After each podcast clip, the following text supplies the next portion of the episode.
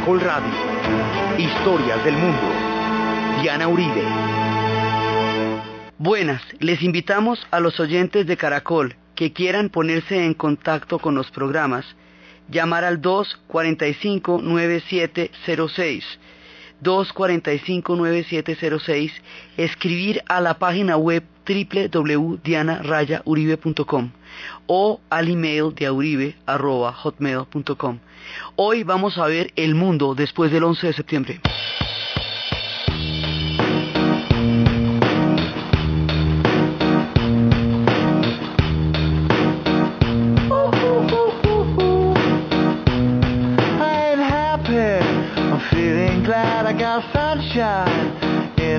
In. I'm useless, but not for long. The future is coming on. I ain't happy.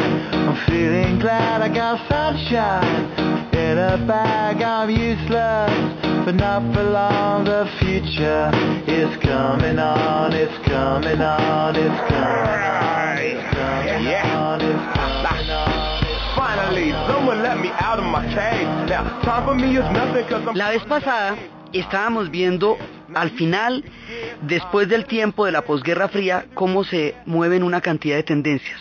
Entonces estábamos viendo un despertar religioso, milenarista, eh, con el cambio del siglo, y también estábamos viendo las tendencias del petróleo y la dependencia y las guerras que se van a dar alrededor del control energético de esta sustancia. Ya en, se había escrito una novela, Frank Herbert había escrito una saga que se llama Dune, que es la historia de un pueblo que vive en el desierto y es una historia de ciencia ficción en la cual este pueblo que vive en el desierto tiene el control de la sustancia que mueve los planetas, que es una sustancia que se llama la melange, que solamente ellos los producen y ellos son los fremen.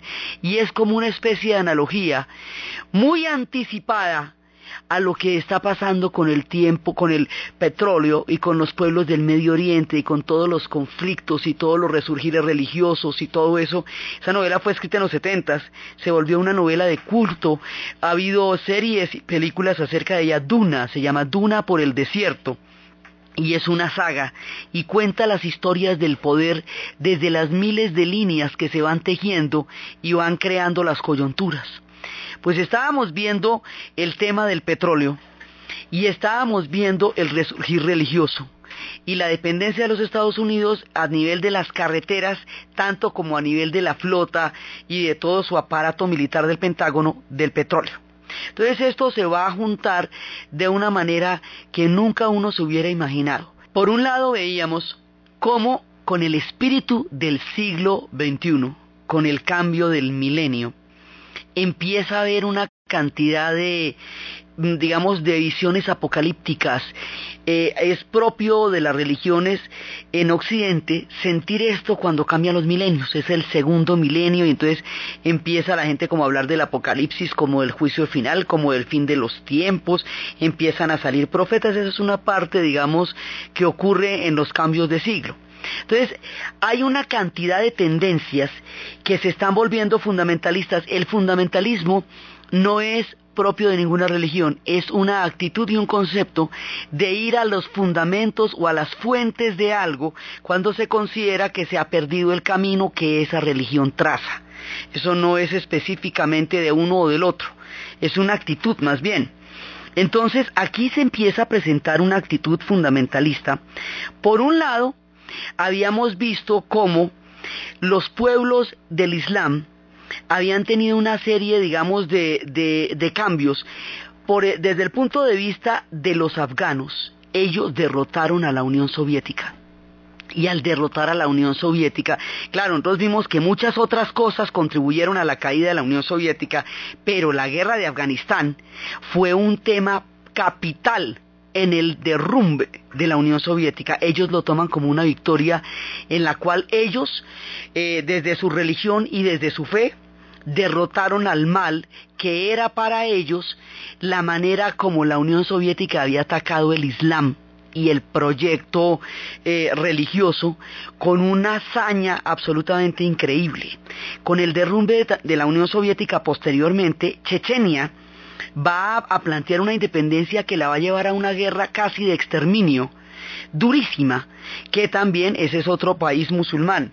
En la guerra de Yugoslavia, en Bosnia y Herzegovina, a los musulmanes fueron principalmente los, los que mayormente se vieron afectados por el genocidio. En Bosnia y Herzegovina mataron 270 mil personas, mientras nadie hizo nada delante de todo el mundo. ¿Sí? Eran musulmanes, laicos más bien, un país muy poco confesional, pero eran musulmanes y la pregunta estaba si hubieran sido los croatas que son católicos o los serbios que son ortodoxos los hubieran dejado matar como los dejaron matar. Esa pregunta todavía estaba ahí. Entonces, la idea es que eh, hay una serie de guerras en las cuales se ven afectadas poblaciones musulmanas, lo que va dando, digamos, como una lectura que está siendo atacado el Islam de alguna manera. Ahora, en los países árabes, el proyecto era laico. El proyecto era político, laico y militar, era el panarabismo. El panarabismo no logró el nivel de transformaciones que el pueblo árabe quería. No logró la derrota militar de Israel, que era su planteamiento, no la logró y no logró elevar el bienestar de sus pueblos como lo habían prometido porque las crisis de los 80 no permitieron eso. Entonces, ¿qué pasa? El panarabismo se debilita y el Islam se fortalece y se va volviendo cada vez una lectura que cada vez convoca más gente, entre otras cosas por las redes sociales que tienen. Como nosotros estábamos viendo la vez pasada, lo que era el origen de la Al Qaeda con Arabia Saudita como una respuesta eh, originalmente frente al fundamentalismo, frente a las tendencias extremas de Irán, de los chiitas, los sunitas responden con lo suyo, pero hayamos visto cómo en la guerra del Golfo en un momento dado, al llegar las tropas de la coalición sobre la tierra del profeta, se escinden las redes del gobierno que las había apoyado y se vuelven unas redes internacionales que ya no están bajo el control de ningún Estado y que van a tener su punto, digamos, de mayor concentración en Afganistán que por eso es que Afganistán aparece en, vuelve a aparecer en el relato, que ya nos había aparecido varias veces en el relato. Entonces, hay todo un resurgimiento por un lado de todas estas tendencias, por el otro lado, también en Rusia hay un resurgimiento impresionante de la de todo lo que va a ser el, la fe ortodoxa, porque con el derrumbe de la Unión Soviética, eso es como si se hubiera caído Roma, eso es, es un cambio radical en la gente que uno no se imagina. Desapareció el mundo como lo conocieron y como les habían dicho que iba a ser eterno. Entonces se aferran a la antigua fe que había sido tan sentida y que siempre estuvo en el alma de los rusos. Luego hay un resurgimiento cristiano de las iglesias ortodoxas en Rusia. Hay una lectura sumamente extrema también en parte del judaísmo, que dice que los territorios ocupados, eso lo estábamos viendo la vez pasada, no son territorios producto de una guerra de los seis días, sino una voluntad de Yahvé que se los devolvió porque esas son tierras de Yahvé, que ellos no pueden negociar eso porque esas son tierras de Yahvé. Entonces, con este tipo de lecturas, pues es muy difícil llegar a acuerdos porque el tema es con Yahvé. Y eso le da pie al Hamas para que haga una lectura religiosa también de lo suyo y que busquen los mártires y, empiezan a darse contrapesos para un lado y otro y todos los políticos van desapareciendo de escena y los religiosos se van montando en las nuevas tendencias. También habíamos visto que en Estados Unidos había una tendencia de los cristianos, de los protestantes, a tomarse cada vez más un espacio político entre los republicanos, a tener una militancia activa en la política para contrarrestar los efectos de las transformaciones de la contracultura que a ellos les parecían fuera de control y fuera de la fe. Y estos van haciendo, digamos, un recorrido hasta llegar al Partido Republicano y a la Casa Blanca, digamos, hasta llegar a tener una cuota de poder en el, en el, en el centro de todos los poderes, pues. Entonces, cuando todas estas cosas están pasando como tendencias, como climas históricos, ¿sí? También están pasando muchas otras cosas, ¿sí? También están, eh, sigue la tecnología, se inventan los iPhones, ¿sí? Los iPods, los televisores de plasma, eh, digamos, el mundo sigue en muchos sentidos, pero las tendencias religiosas parecen cercar esta época que eh, nos iba a llevar hacia una apertura y ahora nos está llevando hacia una lectura religiosa del mundo. En ese momento, con el clima milenarista, con la, toda la, historia apocalíptica, pues de que todo el mundo se sueña que con el final del milenio y el Y2K y todas esas cosas, En ese momento, cuando todas estas tendencias están en el aire, sucede el atentado de las Torres Gemelas. Y cuando ocurre el atentado de las Torres Gemelas, ahí nos vamos a meter en una transformación histórica impredecible que nunca uno se pudiera imaginar, ni que el atentado se hubiera hecho, ni la reacción que hubo a ese atentado. La reacción que hay a ese atentado es la que va a determinar el cambio en el orden mundial. O sea, lo que hace que la posguerra fría termine y que se haya vuelto un breve lapso de tiempo y no un nuevo orden mundial como lo habían dicho en el momento en que cayó el muro de Berlín y, la, y toda la parte de la Unión Soviética, ahí es el atentado a las Torres Gemelas. Eso es lo que va, digamos, a cambiar el signo del paréntesis. Un orden mundial es como un signo del paréntesis en álgebra. Cuando usted cambia el signo, todo lo que está dentro tiene que cambiar o si no está mal el ejercicio. Entonces haga de cuenta, el signo del paréntesis cambia con el atentado a las Torres Gemelas. ¿Por qué? Primero, porque esto no es un ataque de un Estado, no es un ataque del gobierno o del Estado de Japón como ocurrió en Pearl Harbor, no es un ataque de Berlín como en la Segunda Guerra Mundial, no es un ataque de Moscú como en la Guerra Fría, no es un ataque de un bloque histórico visible, es un ataque de una fuerza transnacional que no está expresada ni aquí ni allá, es un ataque terrorista. El terrorismo tiene una manera de proceder que es monstruosa, considera que no hay inocentes considera que todas las personas que mueren en un atentado de una u otra manera lo merecen porque no distingue combatientes de no combatientes, ni distingue civiles, ni distingue los derechos. O sea, la humanidad se ha gastado mucho tiempo tratando de sacar adelante la doctrina de los derechos humanos y el respeto a la integridad del otro y el concepto de los no combatientes en la guerra. El terrorismo desconoce todo esto no conoce entre soldados y no soldados, no enfrenta, no confronta a, aquellos contra los cuales está atacando, sino que definitivamente los, ataca a traición, porque el objetivo del terrorismo es el miedo. La idea es sembrarle a la gente pánico de tal forma que ellos dicen que tienen que matar a 10 para asustar a 100 y tienen que matar a 100 para asustar a 1000. El objetivo es la impotencia, el miedo, la, la sensación de desamparo. O sea, es una guerra psicológica sobre la sangre de la gente de una naturaleza demencial y terrible. El terrorismo no es particular de ninguna ideología lo han hecho muchísimas. Eso se ha hecho de, digamos, de, en nombre de cualquier cantidad de ideologías políticas, guerras de liberación nacional. Eh, esto, mejor dicho, esto lo han usado desde los tamiles, pasando por el IRA, por, pasando por, por la ETA, mejor dicho, cualquier cantidad de grupos han utilizado estas tácticas. Estas tácticas son terribles porque no le dan chance a la gente de nada y lo que buscan es el terror psicológico. Entonces, este método, aplicado a las torres gemelas, sin ningún tipo de aviso, va a producir un impacto psicológico en los Estados Unidos completamente devastador.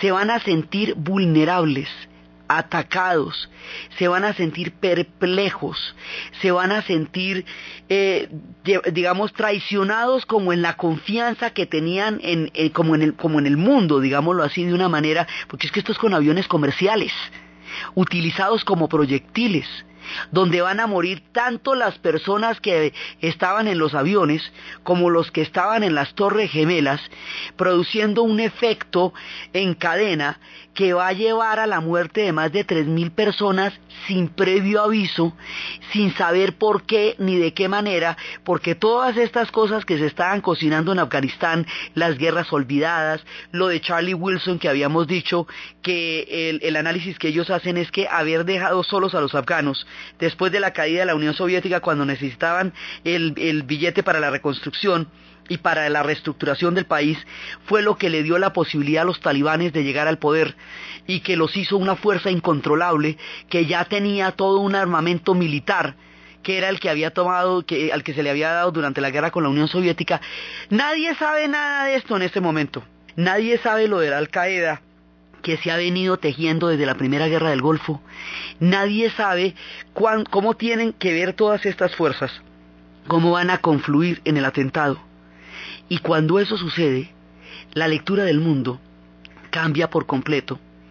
Y la reacción, en un principio hay un sentimiento de impotencia, de miedo, eh, de solidaridad, de perplejidad.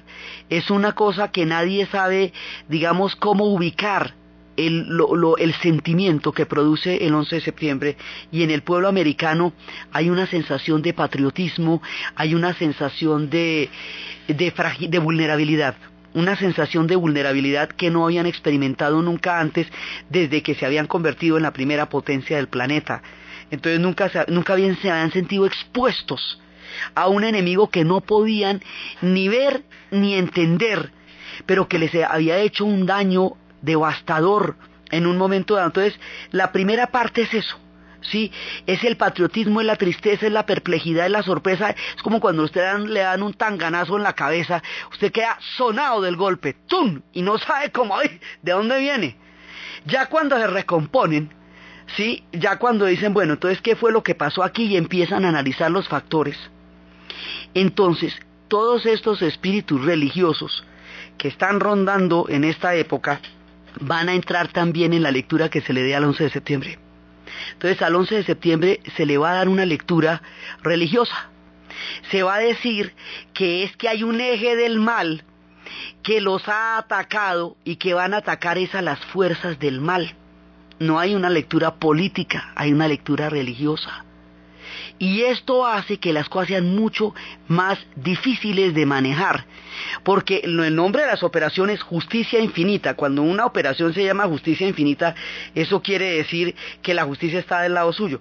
Pues los que cometen, los que están en estas guerras también creen que ellos son los del bien y también creen que están peleando contra el eje del mal. ¿Sí? O sea, cuando usted se pone en ese terreno, cada uno puede creer que él es el representante del bien y el otro es el representante del mal y esta es una lucha del bien contra el mal, en donde cada uno, según en la esquina donde esté, considera que él es el representante del bien. Entonces, aquí la reacción va a ser la venganza. Y la venganza, digo, avalar la venganza como una reacción inmediata contra un atentado de estos es reivindicar una cosa que la humanidad se ha demorado años en tratar de manejar de otra manera. Y es cuando empiezan después estas películas como la de Johnny Foster, no solamente en la habitación del pánico, sino en el vuelo nocturno, y como la de Río Místico, son lecturas en las cuales una persona buena, que no le hace mal a nadie, que está sentadita en su casa, que tiene su familia, es atacada por unos bandidos forajidos terribles y tiene todo el derecho a la venganza y tiene todo el derecho a llegar a, a lo que sea por la venganza. Jodie Foster está dispuesta a acabar con el avión con tal de que le aparezca la muchachita. ¿Sí? El de Río Místico, para llevar a cabo la venganza por el asesinato de su hija Champagne, va a matar a un tipo independientemente de que quede claro o no que el tipo sea o no, pero lo mata y el pueblo queda contento porque alguien quedó vengado. Y lo mismo en la habitación del pánico, es la sensación de seres correctos, vulnerados en sus derechos por forajidos. En el cine esto es muy claro. Entonces, ¿qué pasa? Aquí empiezan a modificarse las legislaciones internacionales. La invasión a Afganistán la hace la ONU, digamos, con el apoyo de la ONU, y es una alianza y es un voto, porque Afganistán va a proteger, o sea, los talibanes que están en el poder en el país de Afganistán, van a proteger a aquellos que están acusados de hacer el atentado y no los van a entregar a Osama Bin Laden y a las redes de la Al Qaeda. Pero en Afganistán a su vez hay una guerra y un levantamiento de las otras fracciones que vamos a llamar la Alianza Norte, que son tayikos, uzbecos, eh, todas las demás etnias. Habíamos dicho que es una etnia pashtun que existe entre Pakistán y Afganistán, porque esos son, es una sola etnia puesta en dos países. Y hay otro poco de etnias que son de todos esos pedacitos de países que antes eran la Unión Soviética, tayikos, uzbecos, que también forman parte del país de Afganistán. A eso los llamamos la Alianza Norte. La entrada en Afganistán es precisamente apoyar a la Alianza Norte contra los talibanes. y ahí empieza la primera guerra. Pero esa guerra, digamos, está en el contexto de la Al Qaeda y de la internacionalización del conflicto. ¿Mm? Ahora, hay otro problema, y es que resulta que como los que han hecho esto son terroristas y han vulnerado todos los derechos que las personas que fueron víctimas de los atentados tenían, se considera que ellos tampoco tienen derechos y se les aplica exactamente la misma ley con que ellos han actuado. La guerra antiterrorista, declarada como tal, es una guerra que también desconoce los derechos de las personas a quienes va a juzgar sospechosos. La presunción de inocencia, que es la base de todo el derecho a la defensa, se acaba por una presunción de culpabilidad. Hay sospechosos y los sospechosos quedan inmediatamente en la mira y los sospechosos van a ser eh, privados del habeas corpus, o sea, el derecho a comunicarse con alguien que lo defienda a usted durante las 72 horas siguientes al arresto. Y después van a ser llevados a Guantánamo como un limbo donde no hay derechos para nadie, ni siquiera formulaciones de juicios. O sea, hay una, de pronto aparece una situación no jurídica. Estos se llaman terroristas estos no son ni humanos, ni tienen derechos, ni se sabe si sí eran o no eran, por eso el margen de error es altísimo. Y una cantidad de gente que se llamaba, tenía nombres árabes, quedó metida en una de esas redadas. Entonces empiezan, esto es muy complicado porque la base de los Estados Unidos es la democracia de los derechos. Entonces, como en el suelo americano eso no se puede desconocer, se hacen estas prisiones como las de Guantánamo, en donde la gente no tiene ningún tipo de, de, derechos de nada.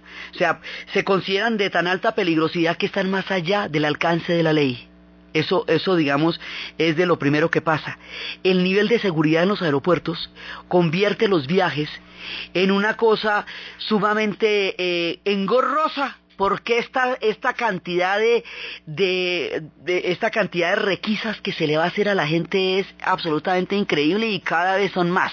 Entonces, la idea de que el enemigo es invisible, de que hay durmientes, gente que está esperando en los rincones más inesperados para salir de su latencia y cometer un atentado, la idea del mártir que se va a convertir, eh, que se va a inmolar llevándose la gente, produce un miedo aterrador, el patrón de el miedo se empieza a convertir en una, digamos, en una línea de vida, miedo a todo. El miedo se va generalizando, como lo, lo había dicho Orwell en las épocas de 1984, a todo. Miedo al terrorismo, miedo al cáncer, miedo al milenarismo, miedo al apocalipsis. Y la gente empieza a pensar con el miedo. Y el miedo requiere que los protejan y al requerir que los proteja, pues se justifica un aparato de represión absolutamente gigantesco, porque usted está tan expuesto que todo el mundo necesita proteger de todo. Entonces, aquí se va formando como una reacción en cadena a partir del efecto que tiene la contestación al ataque de las Torres Gemelas. Entonces, el Islam no se considera como esta antigua civilización portadora de conocimiento que había generado el álgebra, el algoritmo, el cálculo, el ajedrez, la cámara oscura, los trasplantes de córnea, eh, toda la, riqueza del mundo de Córdoba, toda la, historia del Islam es una historia de una civilización poderosísima que tiene detrás un bagaje de conocimiento gigantesco. Por ellos es que se conoció Aristóteles en, la, en, Occidente, precisamente por las traducciones que se hicieron en Córdoba de Averroes, se conoció Aristóteles. Entonces, toda la riqueza del Islam, la diversidad del Islam, y la cantidad de gente en el mundo que forma parte de esa fe se va a desconocer como un todo y solamente se va a enfocar única y exclusivamente en lo que tenga que ver con el terrorismo del, atentado. Eso hace que se desconozca una civilización completa y también hace que dentro de, las tendencias del Islam haya quienes se hagan aún más extremos y se vean a sí mismos retroalimentados. Entonces, a la persecución antiterrorista tan, tan grave que se desata, la contestación es el martirio. Entonces, se sienten los que siguen, los que tienen esta línea, se sienten en, en, una situación de inmolación para que Alá los reciba en el paraíso. Estas lecturas religiosas no, no permiten ver, digamos, muchas otras cosas que puedan estar pasando o que puedan, o siquiera la riqueza de la civilización islámica, por ejemplo, que es, digamos, queda metida dentro del prejuicio de la reacción. Entonces, todas las comunidades islámicas quedan en una, quedan vulnerables ellas mismas quedan en una situación de indefensión muy grande, sobre todo los millones que están en los Estados Unidos, los millones que están en Londres, y a la vez se sienten amenazados y están, digamos, en una situación muy complicada. Entonces, sí hay una lectura fundamentalista extrema terrorista que considera que este tipo de guerra es, es su lucha contra la decadencia de Occidente, contra la cantidad de muertos que ha habido en las guerras olvidadas y que Occidente es Satán y que primero derrotaron a la Unión Soviética y que ahora va por Estados Unidos. Hay una gente que piensa así y hace esas cosas. Pero los musulmanes son más de 1.500 millones de personas en el planeta Tierra, algunos de los cuales son árabes en 22 países, pero son millones en todas partes. Esto es una civilización. Entonces, confundir una civilización, o sea, la parte por el todo, es peligrosísimo porque se cae en toda clase de, arbitrariedades. Ellos, la lectura a su vez que hacen los fundamentalistas es que ellos por haber seguido a los cruzados, en lugar de haberse quedado del lado de los territorios sagrados en la época de las cruzadas, perdieron la línea del Islam y la lectura fundamentalista que hacen es volver a atacar a los cruzados también. Y los cristianos, los eh, protestantes también consideran que hay que atacar al Islam. Y ahí es cuando nos devolvemos al siglo XI, vea pues que era la época, ¿sí? Ahí es cuando nos devolvemos al siglo XI, cuando las cosas empiezan a tener un carácter religioso y todo el mundo cree que está metido en una salvación del bien contra las fuerzas del mal.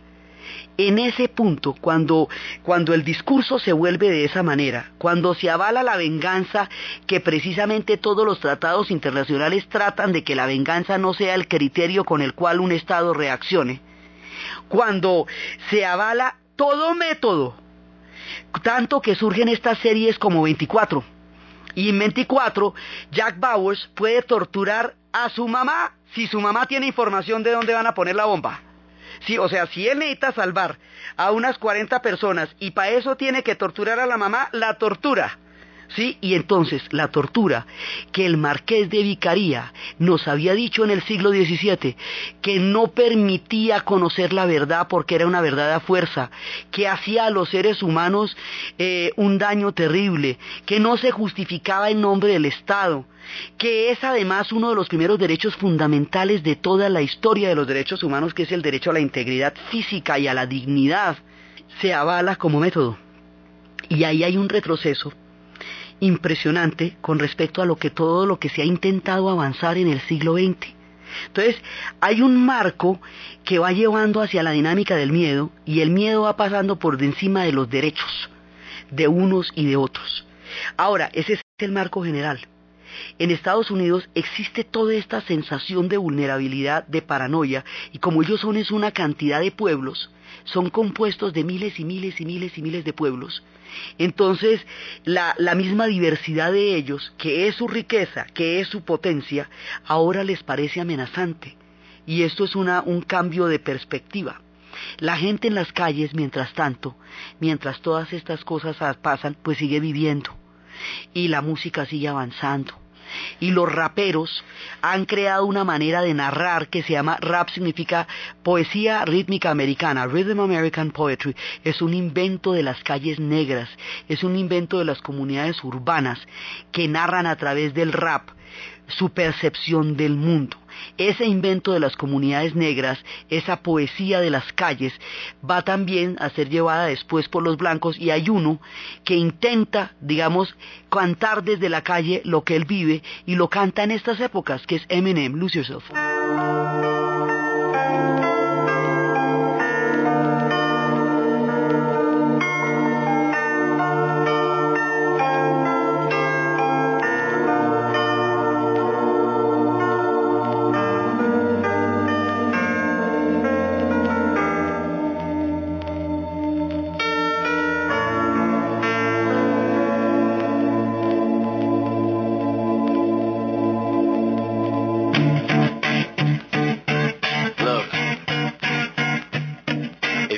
One shot, one opportunity.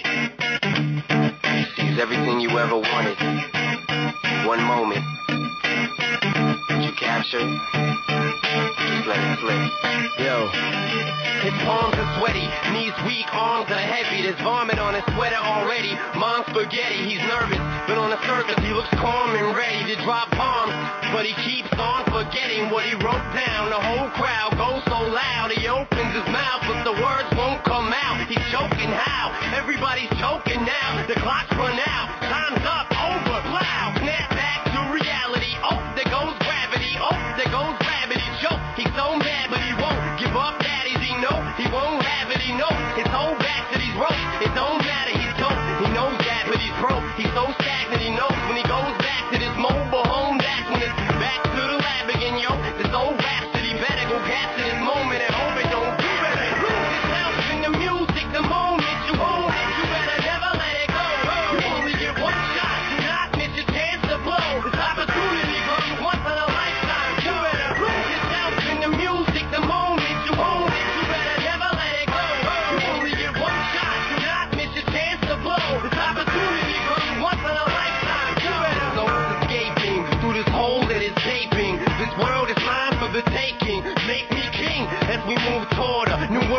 busca sus propias oportunidades, sus salidas individuales, porque las sombras de lo que se viene encima no parecen dar salidas colectivas.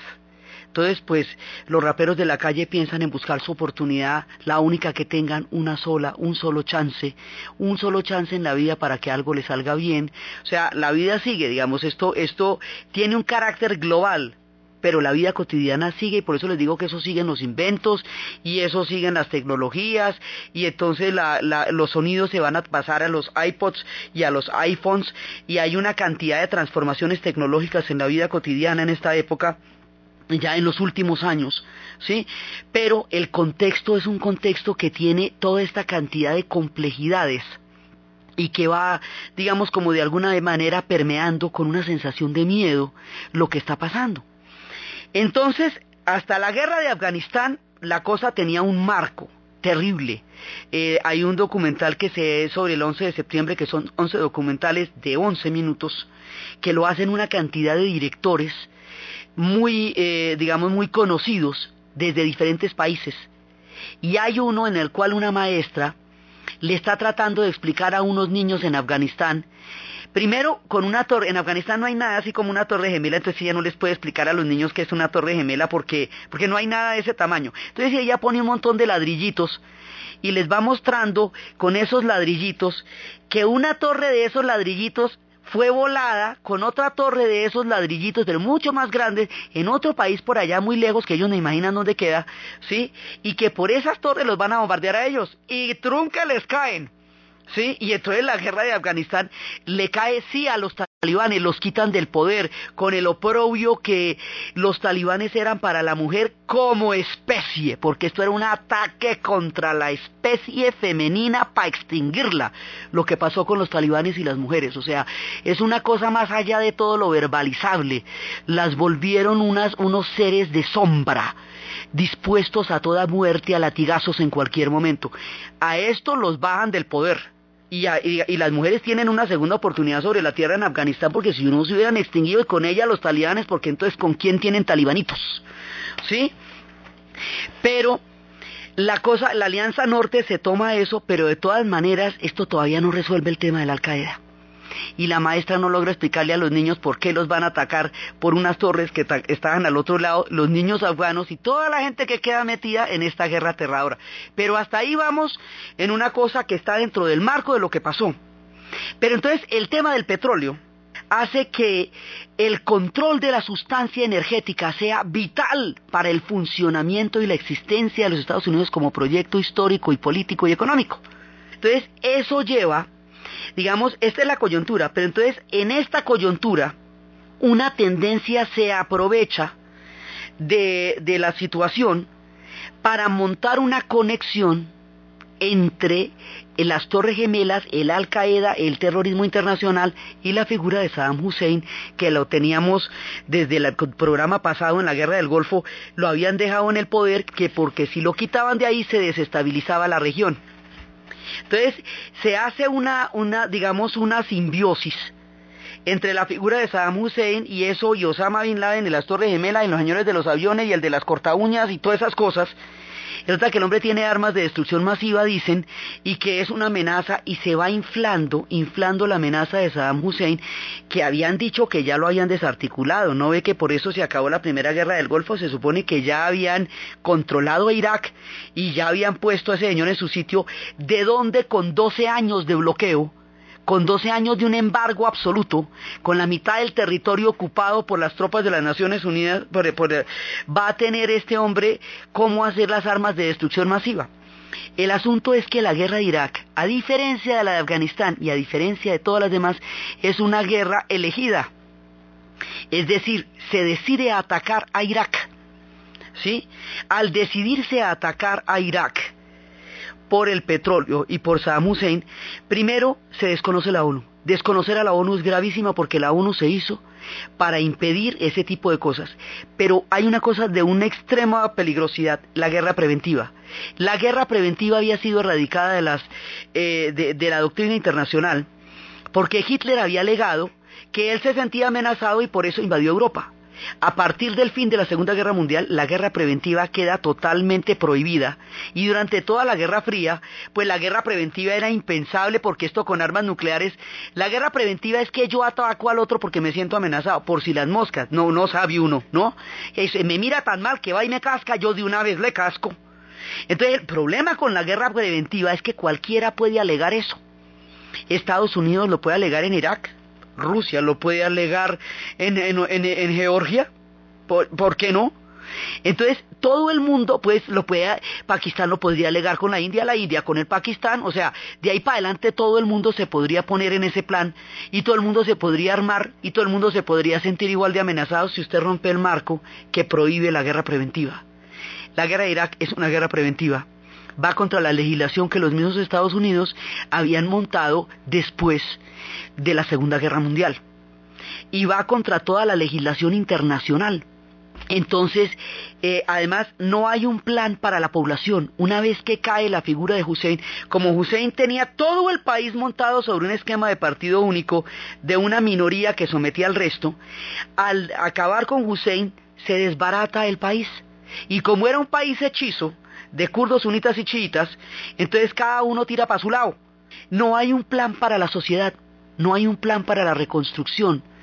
Se comprueba que la victoria militar no necesariamente es una victoria política. La victoria militar dura tres meses y el lío todavía no tiene salida. No hay un plan para organizar la sociedad, la infraestructura, para evitar el pillaje, para evitar el saqueo. Irak es Mesopotamia. Mesopotamia es el origen de las civilizaciones. Allá surgió la escritura, los testimonios de lo que hemos andado como especie, a partir del momento en que fuimos capaces de registrar nuestro paso por el mundo a través de la escritura en las tablillas cuneiformes, está registrado en Mesopotamia. Hoy por hoy ese legado se ha perdido se ha disipado en el pillaje y en el saqueo porque no había planes para proteger el patrimonio cultural del origen del mundo civilizado que es Mesopotamia.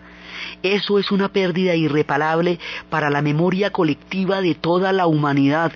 Es una pérdida incalculable a las futuras generaciones que se pregunten de dónde surgió la escritura, dónde estaban los sumerios, dónde estaban los acádidos, dónde estaban aquellos que registraron el mundo en las tablillas cuneiformes, estaban en Irak, en los jardines colgantes, en los lugares donde hoy por hoy están encendidos los fuegos. Entonces, se rompió el patrimonio cultural. La tortura contra la gente hace que se sienta, eh, la prisión de Abu muestra cómo todo el trato de los prisioneros, mire, toda la doctrina después de la Segunda Guerra Mundial se trata de reglamentar el trato a los prisioneros, que no puede haber prisioneros que sean tratados de una manera indigna que tiene que distinguirse los derechos. La validación de la Convención de Ginebra después de la Segunda Guerra Mundial es sobre el trato a los prisioneros. Todo eso que avaló el mundo y que avalaron las Naciones Unidas y que avalaron los Estados Unidos como, digamos, como garantes y como arquitectos del mundo después de la Segunda Guerra Mundial, se, eh, se confronta, entra en contradicción en una prisión como la de Abu Ghraib, en donde la tortura y la degradación es el método. Entonces, ¿qué pasa? Que a medida que ellos se van defendiendo, empiezan a, en lo que ellos consideran la defensa, empiezan a pisotear aquello que a ellos los fortalece, lo que los hace justamente americanos, que es el creer en los derechos de todos como algo inalienable de todo ser humano en la medida en que responden al terrorismo con los mismos métodos con que el terrorismo los trata, entran en, entredicho en las libertades individuales y el Estado de Derecho. Por eso es que los fines y los medios no son separables. Eso lo decía Gandhi y, en todas estas historias se ve cada vez más.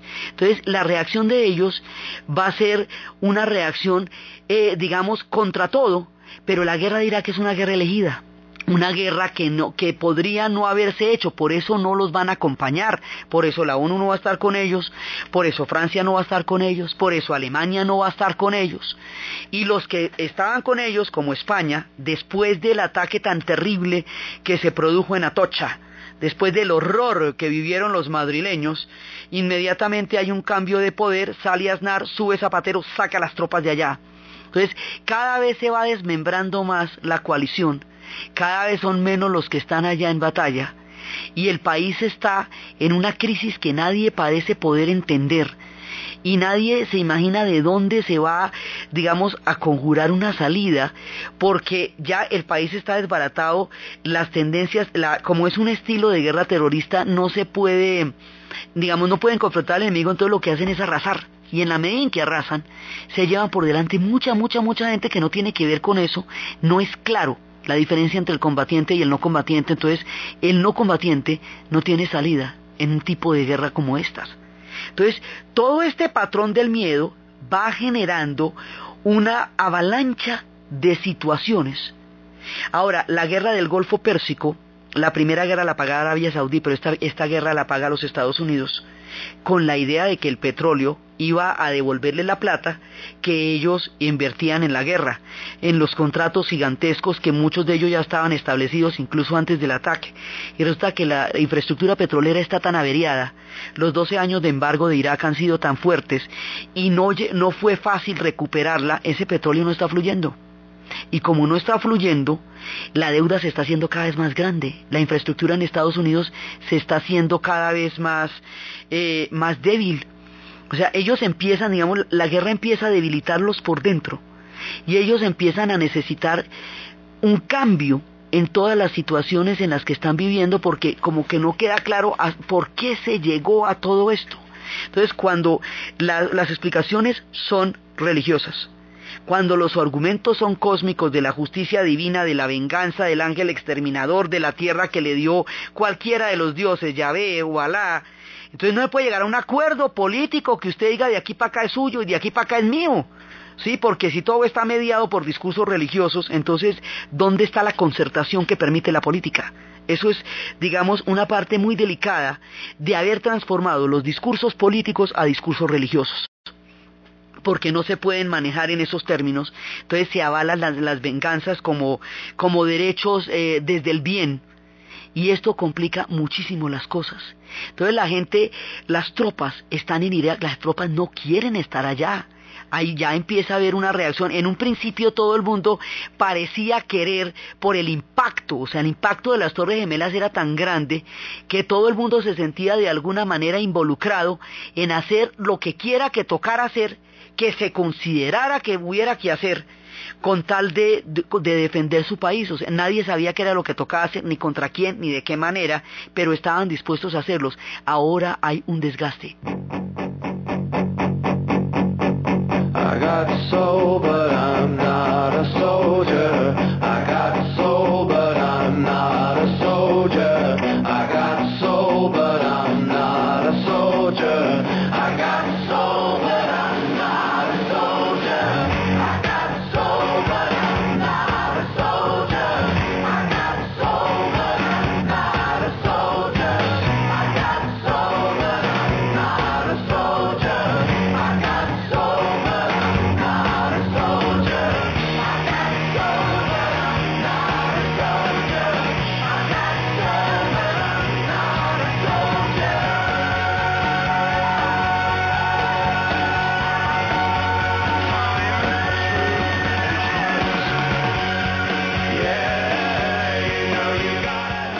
Pero no soy un soldado, es lo que están diciendo. Tengo alma pero no soy un soldado. Ya hay quienes cuestionan para qué se va a ir a la guerra de Irak.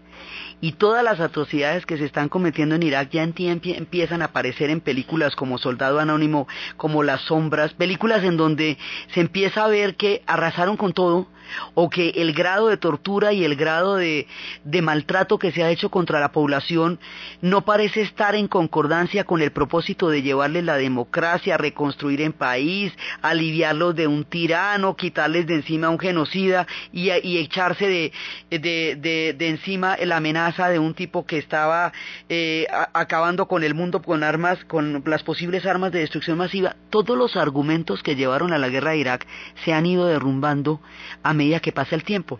No había armas de destrucción masiva. Hussein, que antes fue su aliado, si hubiera sido tan terrible la guerra al, caerse la figura de él, hubiera terminado la guerra, pero tampoco terminó la guerra. No aparece Osama Bin Laden, no, finalmente no lo han cogido.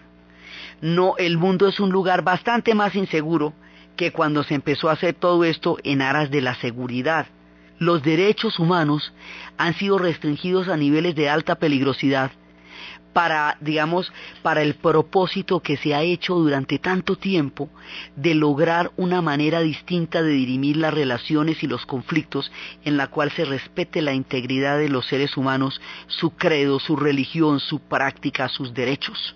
Entonces, ahora, el terrorismo por su lado, rechaza, digamos, este terrorismo fundamentalista eh, que tiene ese discurso religioso, rechaza la modernidad, considera que Occidente es perverso, satanizado e inmoral, pero no la tecnología. Entonces utiliza los últimos explosivos, los últimos eh, aditamentos, todos los métodos son increíblemente modernos. El discurso es del siglo XI y la modernidad es lo que no aceptan, por lo tanto no aceptan tampoco los derechos de los otros. Entonces ahí hay dos discursos que no aceptan los derechos, ni en los terroristas que en sus actos desconocen toda dignidad humana, pero la lucha antiterrorista desconoce los derechos para acoger a estos terroristas que desconocen los derechos. Entonces, eso lleva a una cosa muy complicada porque de todas maneras la, Convención de Ginebra, los derechos humanos, las intervenciones de la, ONU como mediador, son la única forma en la cual nos hemos encontrado para dirimir conflictos y evitar que el más grande ataque al más chico porque quiere, puede y no le da miedo. O sea, evitar que la fuerza en sí misma sea un argumento.